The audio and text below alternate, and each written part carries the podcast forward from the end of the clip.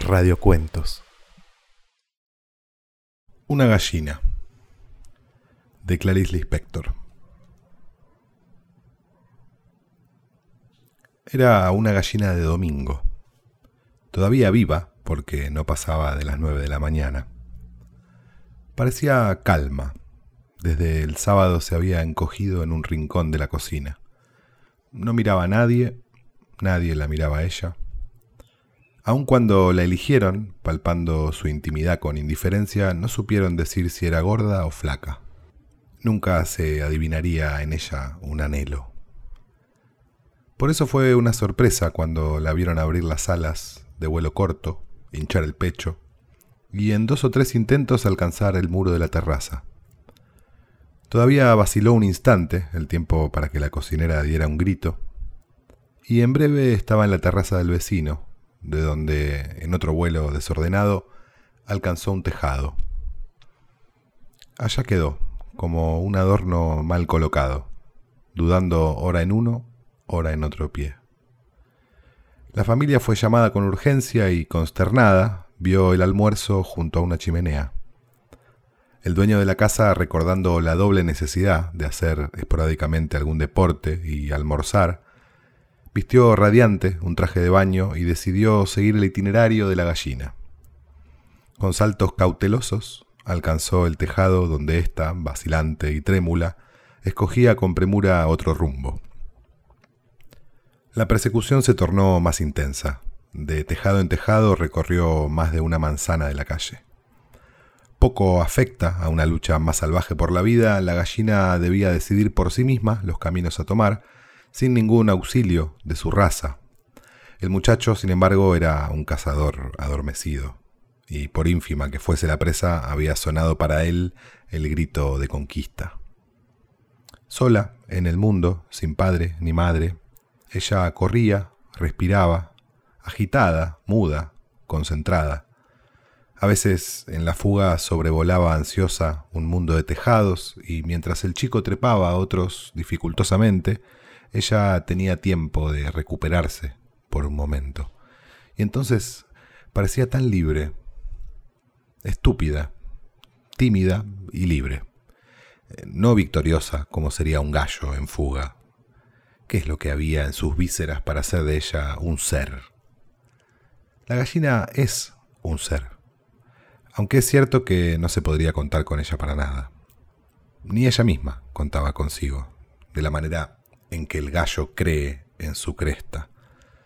Su única ventaja era que había tantas gallinas que aunque muriera una, surgiría en ese mismo instante otra tan igual como si fuese ella misma. Finalmente, una de las veces que se detuvo para gozar su fuga, el muchacho la alcanzó.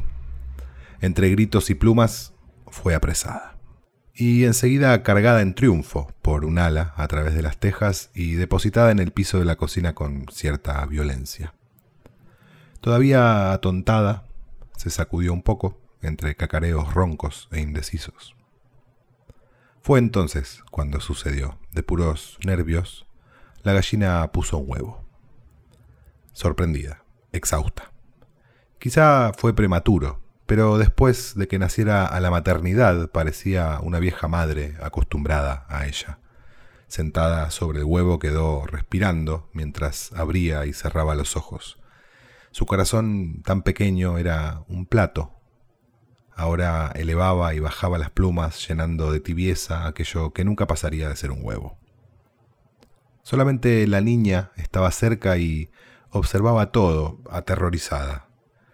Apenas consiguió desprenderse del acontecimiento, se desplegó del suelo y escapó a los gritos. Mamá, mamá, no mates a la gallina, ha puesto un huevo. Ella quiere nuestro bien.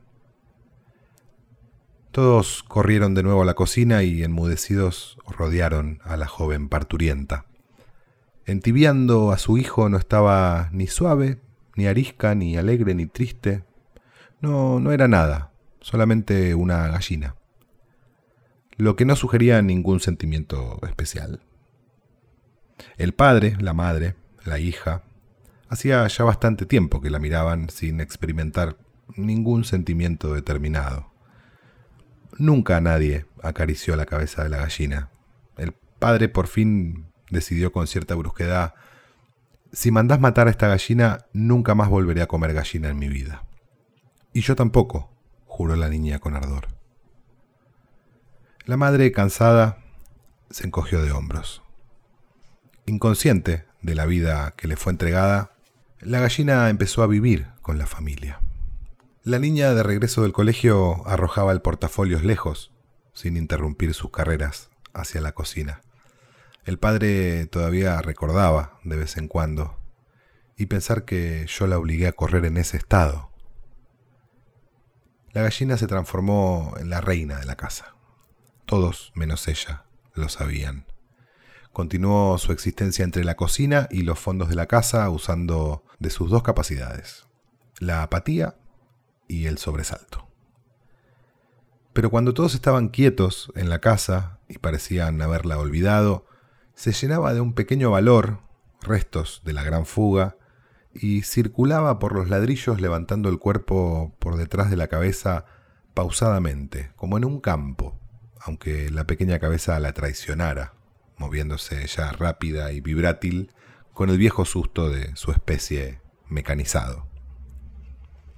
Una que otra vez, al final más raramente, la gallina recordaba que se había recortado contra el aire al borde del tejado, pronta a renunciar. En esos momentos llenaba los pulmones con el aire impuro de la cocina y si les hubiese sido dado cantar a las hembras, ella, si bien no cantaría, por lo menos quedaría más contenta, aunque ni siquiera en esos instantes la expresión de su vacía cabeza se alteraba.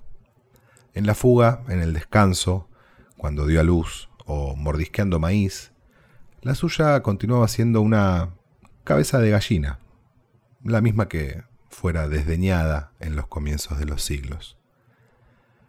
Hasta que un día la mataron, la comieron y pasaron los años.